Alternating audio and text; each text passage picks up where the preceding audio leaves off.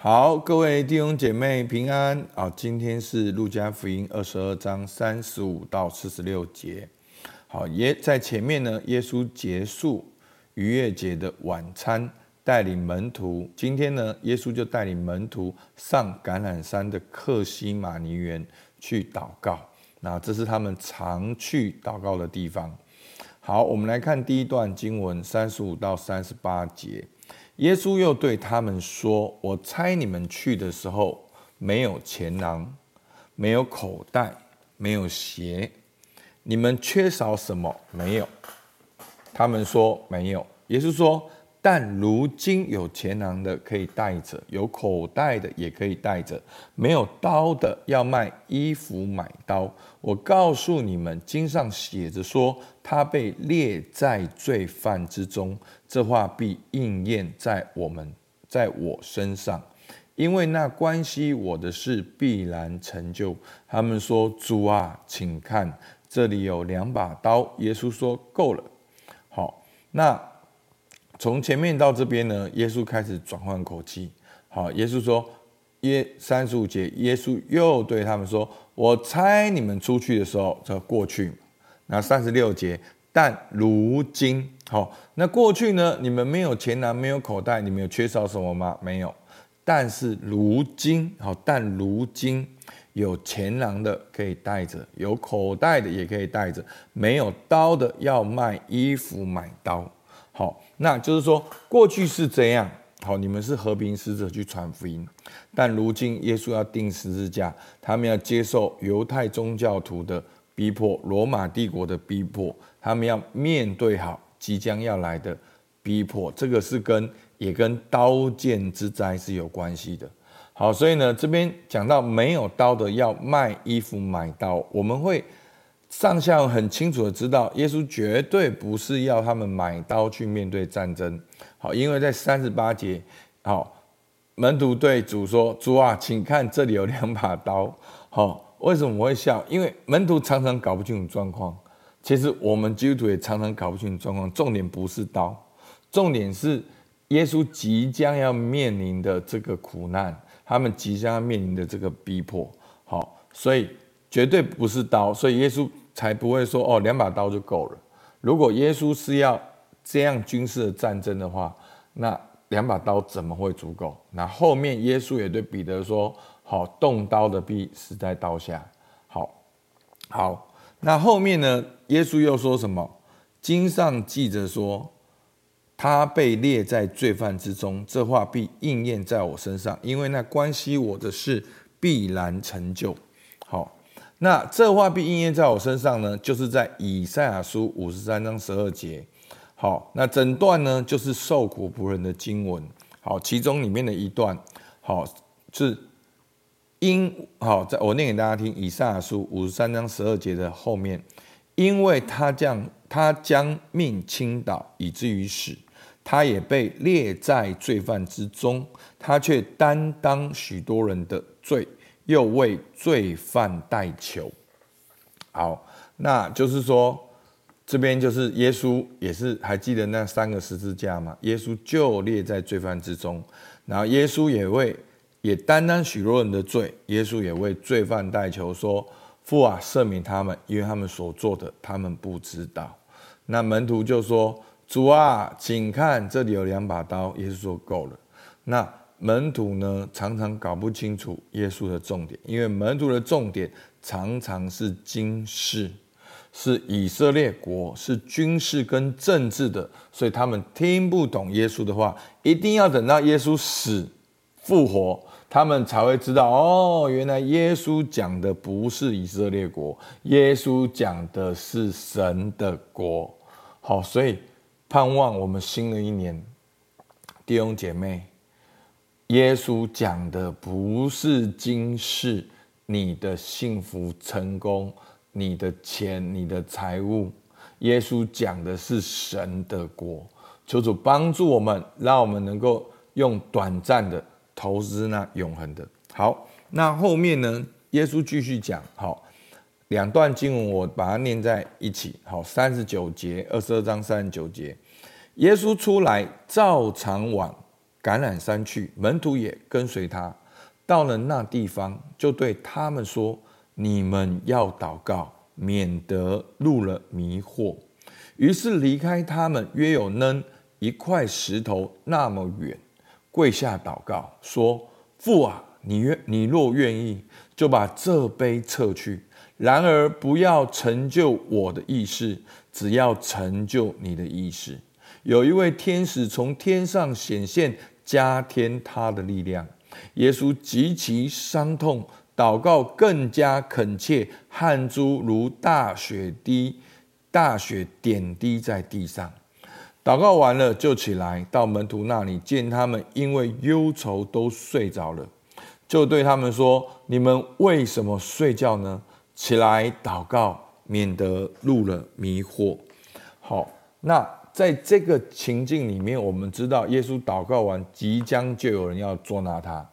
所以，耶稣对门徒说：“你们为什么睡觉呢？起来祷告，免得入了迷惑。”好，那在这一段我们可以看到耶稣真实的面对十字架的挑战跟痛苦，耶稣真实的情绪那个情境在他的里面。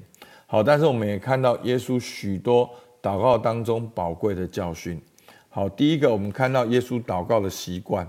好，三十九节。耶稣出来，照常往橄榄山去。好，所以耶稣祷告是他照常往橄榄山去。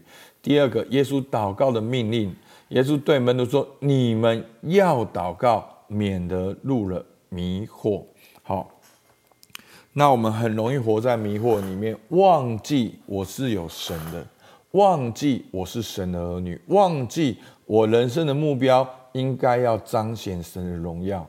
所以，那我们要怎么办呢？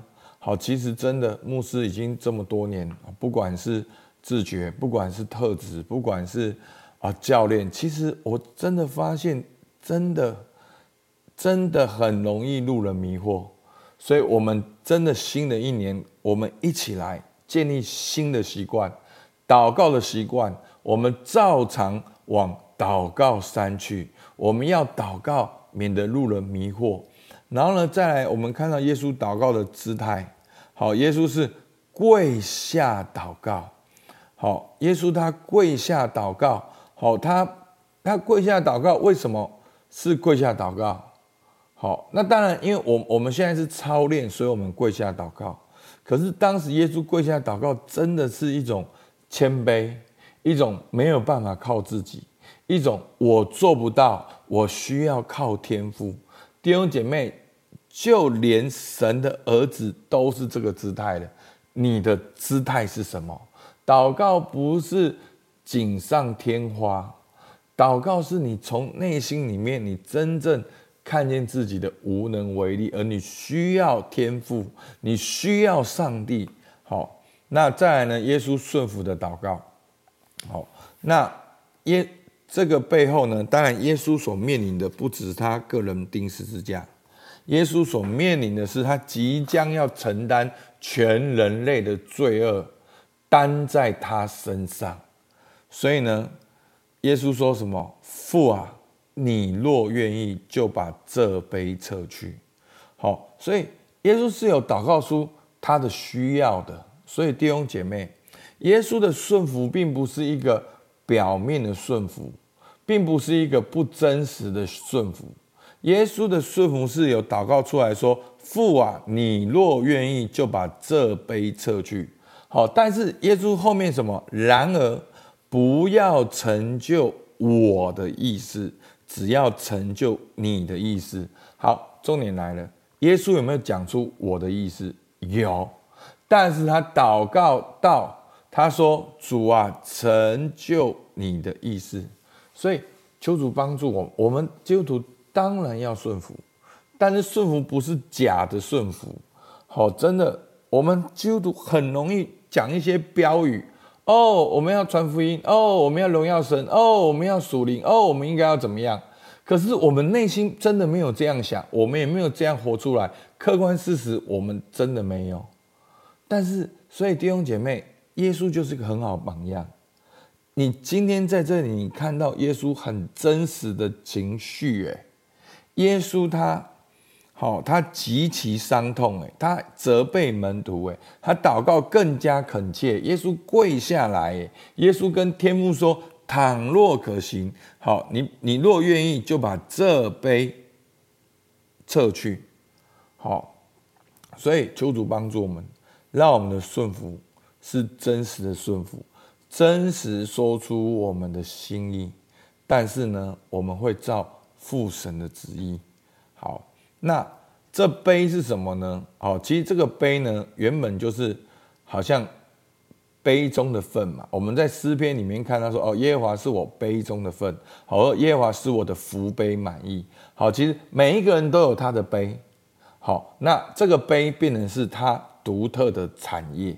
那我们知道，在这上下文里面，耶稣讲的这杯就是苦杯，这杯也承受了。上帝的愤怒，因为好像耶稣要代表全人类的罪被钉在十字架上。好，所以耶稣祷告说：“倘若可行，把这杯挪去。”好，然后呢，祷告完了呢，就好四十四节，好四十五节，祷告完了就起来到门徒那里，见他们因忧愁都睡着了。好，那。前面呢，我们看四十四节，好，耶稣极其伤痛，祷告更加恳切，汗珠如大雪滴的滴在地上。那其实耶稣是在祷告中，他流露他真实的情绪。好，其实，在祷告中不是喃喃自语，祷告中不是好宗教经典的祷告。好，在祷告中，耶稣是有真实的喜怒。哀乐，好，他真的祷告出来，他而且这个这里面的这个情绪是影响到他的身体，然后汗珠如大雪滴的在地上，好，所以求主帮助我们，真的，耶稣的祷告真的是我们榜样，让我们新的一年好，那我把这几个要点呢，我变成提问。第一，好，默想跟应用。第一个，我有没有祷告的习惯？第二个，如果不祷告，我会面对什么？第三个，为什么耶稣是这个姿态？我祷告的姿态是什么？第四个，耶稣顺服的榜样是什么？我要如何顺服天父的旨意？第五个，为什么耶稣会极其伤痛？我有哪些伤痛？我都如何面对？所以，求主帮助我们，让我们效法耶稣。他即将面对他生命中的苦悲，好，但是他用跟天父的祷告来面对。所以弟兄姐妹，新的一年，新的习惯，新的生命，新的更新进到我们生命里面，你要如何建立你的祷告习惯？好吧，我们一起来祷告。主啊，是的，我们看见你，你知道你的未来，你知道你即将要钉十字架，你但是你照常往。橄榄山去，主啊，主啊，主啊！你真的给我们做了一个祷告的榜样。你对门徒说：“你们要祷告，免得路人迷惑。”主啊，求你帮助我们在二零二三年，主，我们要兴起发光。主，我们说我们没有光，主啊，你才是世上的真光。我们要时常来到你面前，被你光照，被你引导，我们才不会入了迷惑。主，我们向你献上感谢，听孩子祷告，奉靠耶稣基督的名。阿门。好，我们到这边，谢谢大家。